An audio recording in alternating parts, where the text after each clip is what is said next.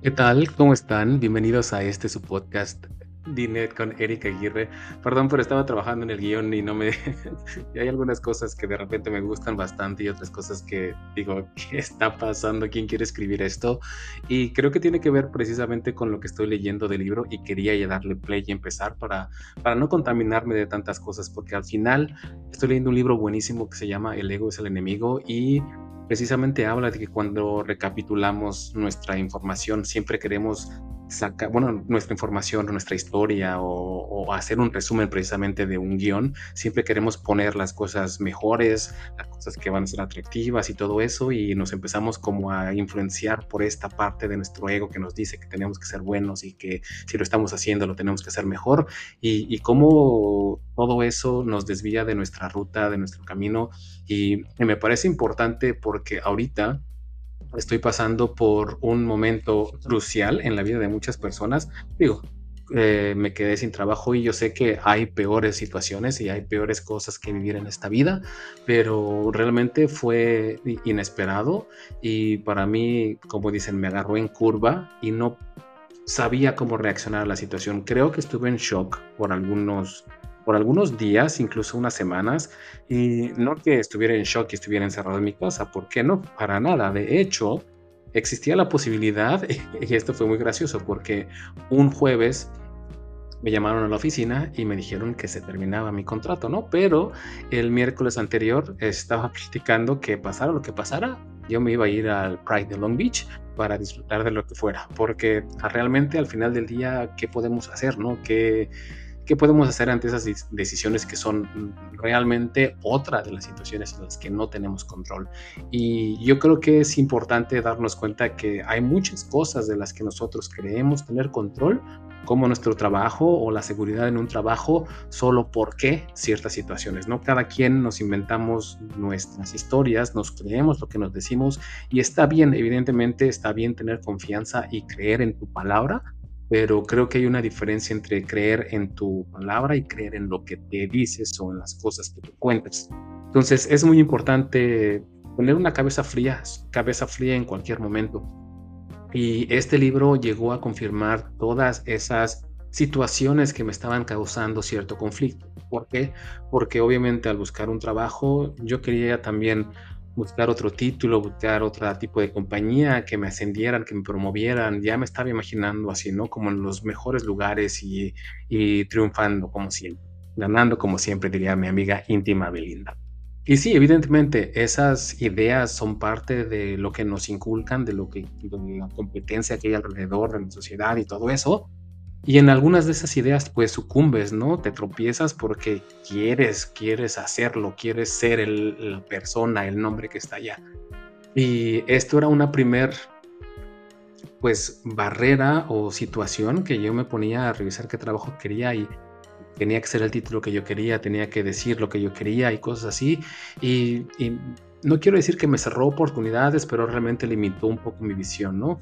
Porque a veces el título, digo, yo que estuve trabajando muchos años en, un despacho contable, de repente me, encontraba con gente que hacía contabilidad y que eh, tenía el título más rimbombante y hacía conciliaciones bancarias, ¿no? Que es una cosa sencilla, que lo haría, que no lo hace ningún controller en ninguna otra compañía, ¿no? Entonces, ese tipo de situaciones ya las conocía, ¿no? Que el título realmente nunca te hace ni ganar la experiencia, ni, ni, tener a lo mejor las capacidades. Yo lo digo por mala onda, ni por esta persona que en algún momento conocí, ¿no? Pero evidentemente todos sabemos que mucha gente tiene un título y no lo, no lo avala todo lo que debe de haber detrás, ¿no? No quiero decir nada más un título, porque evidentemente el título también lo pudiste haber comprado. Pero bueno, me estoy desviando del camino. Durante esos momentos fue algo, algo, pues algo que era importante para mí, no por el no por el qué dirán, sino por el cómo quedar, ¿no? Allí en la, allí en la sociedad. Ah, no quería aceptar algo, algo menor y bueno, también obviamente son partes de tus decisiones, pero eso fue lo primero. Después, cuando ya estuve haciendo mi currículum y que veía que a lo mejor no era tan, atractivo, obviamente sientes que el mundo se te cae encima, ¿no? Porque sí recibí algunas, mm, algunas personas interesadas, de hecho eh, hice dos entrevistas en creo que en la segunda semana que ya estaba buscando trabajo y eso me sorprendió, la verdad, pero las entrevistas no quiero decir que me fue pésimo, pero la verdad no me había preparado lo suficiente. Creía que tenía todo, todo dominado, creía que pues por mi cara bonita, porque sí, señor, aunque estemos en un post, en un podcast, este, debe saber que mi cara es bonita, bonita. Em, que por eso me iban a llamar y que por eso iba a tener una segunda entrevista y resultó que no. Este, personas me entrevistaron y yo también lo sentía una obviamente, como les digo, ¿no? El ego siempre entra. Sí, con algunas personas no sientes la comodidad, comodidad, comodidad de trabajar y te puedes dar cuenta desde la primera vez que te están entrevistando, porque al menos ya he definido ciertas cosas que no puedo aceptar o tolerar en un ambiente laboral y mucho menos de gente que está en las posiciones de líderes, ¿no? Y eso creo que ya también es algo claro en mí. Y esto es algo de lo que también aborda el libro ya sé que siempre les ando contando de libros, pero la verdad este es aún más importante. Lo que aborda el libro acerca de cómo las... eso se me fue la idea. Por hacer mi, mi, comercial de que siempre les ando hablando de libros, pero nos, piden, nos impide encontrar un camino, ¿no? nos impide encontrar cuáles son las verdaderas razones por las que queremos ese trabajo o no que queramos tener específicamente ese trabajo, sino tener los recursos que ese trabajo te ofrece para tú poder vivir pues, tu vida normal. Eh, apenas hice una entrevista con alguien que estudió en el TEC y que es ahora una persona muy importante en una organización que, que hace cosas importantes, ¿no?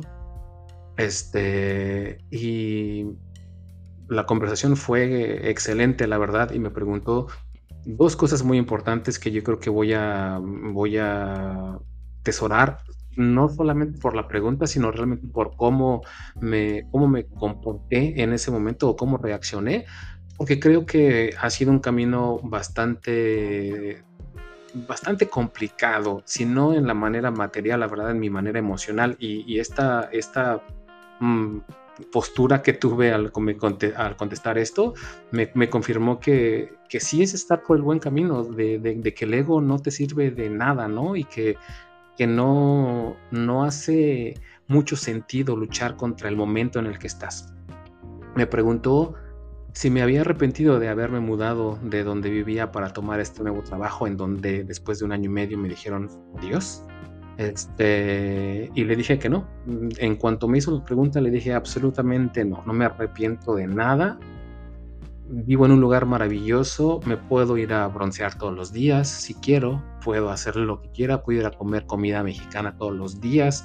Puedo moverme de un lugar a otro en 20 minutos. Me encanta vivir aquí y me encantaba lo que estaba haciendo. Además conviví con mis amigos y compañeros que tuve eh, hace muchos años y hace ratito les dije, ¿no? Porque vengo de cenar con ellos y les dije, güey, o sea, ha sido muy chingón porque recordar todas las mamadas que vivimos y cualquier pendejada, y no nada más ese grupo de amigos, sino como los grupos de amigos que teníamos en conjunto y recordar tantas estupideces que hicimos en nuestros años de KPMG. O sea, fue increíble. Y la otra, eh, pregunta que también me hizo fue un poco la pregunta estándar que te hacen muchas personas, ¿no? De que, eh, ¿dónde te ves en tres años? ¿Y dónde te ves en cinco años? Yo la verdad empecé a decirle, yo quiero contribuir a que la compañía y no sé qué y todo esto, y me dijo, ¿sabes qué? Déjate de pendejo. O sea, tú dime, a mí no vengas a adorar la píldora, tú dime dónde te ves en tres años. Y la verdad me solté a reír porque digo, tenemos esos mexicanismos, ¿no? O sea, es, que te dicen, ya, güey, háblame al chile, ¿no? La net, lo que vas a hacer. Y realmente lo que le pude contestar, porque no tengo un plan de vida realmente, o sea, no es que me pare todos los días esperando a que Diosito me resuelva la vida, pero no tengo un plan que diga, güey, voy a hacer esto o quiero hacer aquello. La verdad le contesté, sabes que sí quiero contribuir, contribuir a la organización, pero la verdad lo que quiero es vivir una vida saludable una vida feliz. A lo mejor felicidad obviamente es subjetiva, pero vivir con tranquilidad, o sea, contribuir a la compañía, tener un trabajo, poder darme los recursos. ¿Pero por qué? Porque obviamente esos recursos, esos recursos mm, yo los quiero usar para las causas que a mí realmente me causan un bienestar emocional y me hacen estar situado en la realidad que me gusta a mí vivir, porque evidentemente puedes vivir en cualquier tipo de realidad, no puedes vivir en cualquier tipo de, de mentiras, no mentiras, sino en cualquier tipo de realidad que tú te quieras inventar. Entonces, de repente la vida que te imaginas puede ser muy buena o puede ser también demasiado trágica, ¿no? La vida que te estás imaginando.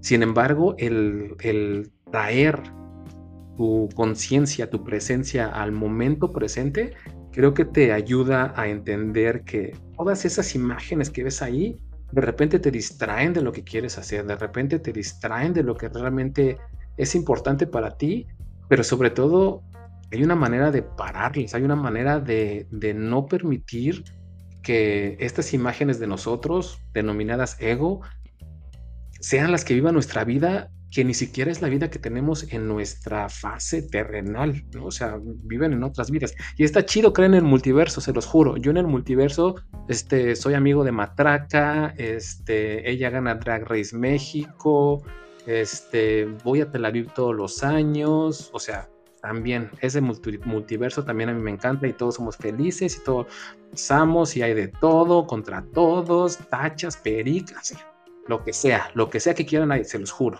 pero definitivamente tenemos que ser conscientes de que estamos en este espacio terrenal y que nos unen cosas importantes o que nos deberían unir cosas importantes.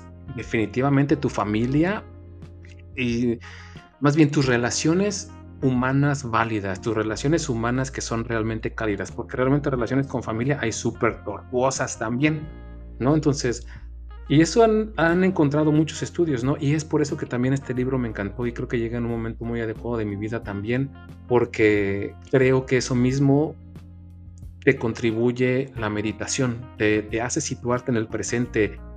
Si en algún momento están demasiado consternados o preocupados por, por algo, pónganse a respirar, respirar continuamente de una manera rítmica y dentro de un tiempo se van a dar cuenta que sus pensamientos van a estar más organizados, van a tener más lógica y van a, van a ir menos rápido que, que, lo que acostumbran. Y van a poder pensar o analizar, es que eh, sí, pensar o analizar mejor las situaciones. Y les digo por qué estaba este, indeciso de decir esta, esta cosa, ¿no? Realmente mucha gente tiene la idea de que meditar es poner tu mente en blanco y alejar, de, alejar cualquier pensamiento. Y quizá los grandes maestros y Buda y todos ellos lo pudieron lograr, ¿no? Pero nosotros como seres humanos en esta realidad, lo que podemos hacer es, en cuanto estamos conscientes de que nuestra conciencia está en otro lado, menos en el presente, la podemos traer. Y ese simple hecho, ese simple hecho es meditar. Evidentemente no nos debemos de pelear con lo que pensamos, pero si ustedes empiezan y si todos empezamos a respirar tranquilamente, sistemáticamente, ordenadamente, vamos a darnos cuenta que nuestros pensamientos se empiezan a ordenar, que empezamos a transmitir mejor nuestras ideas internamente y que nos, y que nos comunicamos mejor con nosotros mismos. Y, eso es lo que te trae la meditación, eso es lo que te trae, te, hace estar en el presente. Y en el presente, puedes decir, que, ahora qué hago, ¿no? Porque obviamente dices medito y, y, ya, soy más tranquilo, soy más sereno, pues ¿qué haces? Tienes que encontrar tu, camino verdadero, tienes que encontrar lo que realmente te apasiona. Una parte de esto son unas relaciones humanas cálidas que te beneficien, que, sean que sean de ayuda no solamente hacia ti, sino que tú también seas de ayuda para esas personas, porque también nosotros debemos saber cuándo retirarnos de la vida de las personas, aunque esos apegos y esos sentimientos parezcan irremovibles, debemos nosotros saber que no debemos de estar involucrados en la vida de ciertas personas, ¿no? Y eso también es difícil porque el ego dice, ¿cómo chingados no voy a estar involucrado en la vida de tal persona si a mí me debe tanto, si a mí me debe el, mundo o lo que sea, ¿no? Está dinero, ¿no? Em, estamos muy interesados en todas esas cosas, muy interesados. Y eso nos hace perder, pues, el camino verdadero para cada quien, porque no hay un, camino específico para cada persona, o más bien no hay como un plan desarrollado para esa persona, es más bien llevar un orden, llevar la vida presente, llevar tus relaciones importantes, las cosas que, te son válidas. Y también quiero decir esto, o sea, porque el libro también lo maneja, no porque sea una idea mía, ¿eh? no crean, no me, o sea, sí soy inteligente, pero no escribí un libro. Eh, dice que obviamente también hay personas que lo más importante en su vida y para lo que quieren luchar es para tener dinero y posición. Y también por eso lo logran, porque también es parte de lo que para ellos es importante, para lo que el ego no los ha cegado. Evidentemente también ha llegado mucha gente a, lugares muy importantes, a posiciones muy importantes y, que el ego los ciega y los hace perder absolutamente todo, ¿no? Da muchos ejemplos, muchos ejemplos de muchas ah, personas de guerra, en especial de Napoleón, y de otras personas que no hemos escuchado porque precisamente navegan con una bandera de que el ego no lo supere. Entonces, sí, sí es importante estar presente, sí es importante que el ego no nos gane, pero también es importante definir qué es importante para nosotros y hacia dónde queremos ir. Ahorita que precisamente estoy buscando trabajo, también muchas personas me han dicho que pues mi currículum se ve súper chido, ¿no? Y que seguramente algunas compañías van a estar tratando de, me han dicho, muchas compañías se podrían pelear por ti, ¿no? Y suena bonito, o sea, suena pinche miel en los, en los oídos. Una compañía, una compañía para la cual soñé trabajar, mm, que jamás me imaginé me podrían mandar una, una selección de una entrevista, me, ya me hizo una entrevista y quieren entrevistarme otra vez. O sea, para mí eso fue como que un ángel, se un ángel me tocó. Pero eso esas son cosas que también yo deseaba en el pasado, que yo quería en el pasado, que era mi yo de, querer buscar a lo mejor el prestigio o lo que fuera que esa compañía me fuera a dar, o a lo mejor solamente cumplir con mi sueño y decir, ay, sí, una actividad más como, este, ¿cómo se llama esa madre? El bucket list, como la lista de cosas que haces, tienes que hacer antes de morir, como poner una palomita. Realmente eso es lo que quiero, realmente eso es lo que me va a mí a causar que el resto de mi vida sea lo que yo quiero para mí y para las personas que quiero a mi alrededor.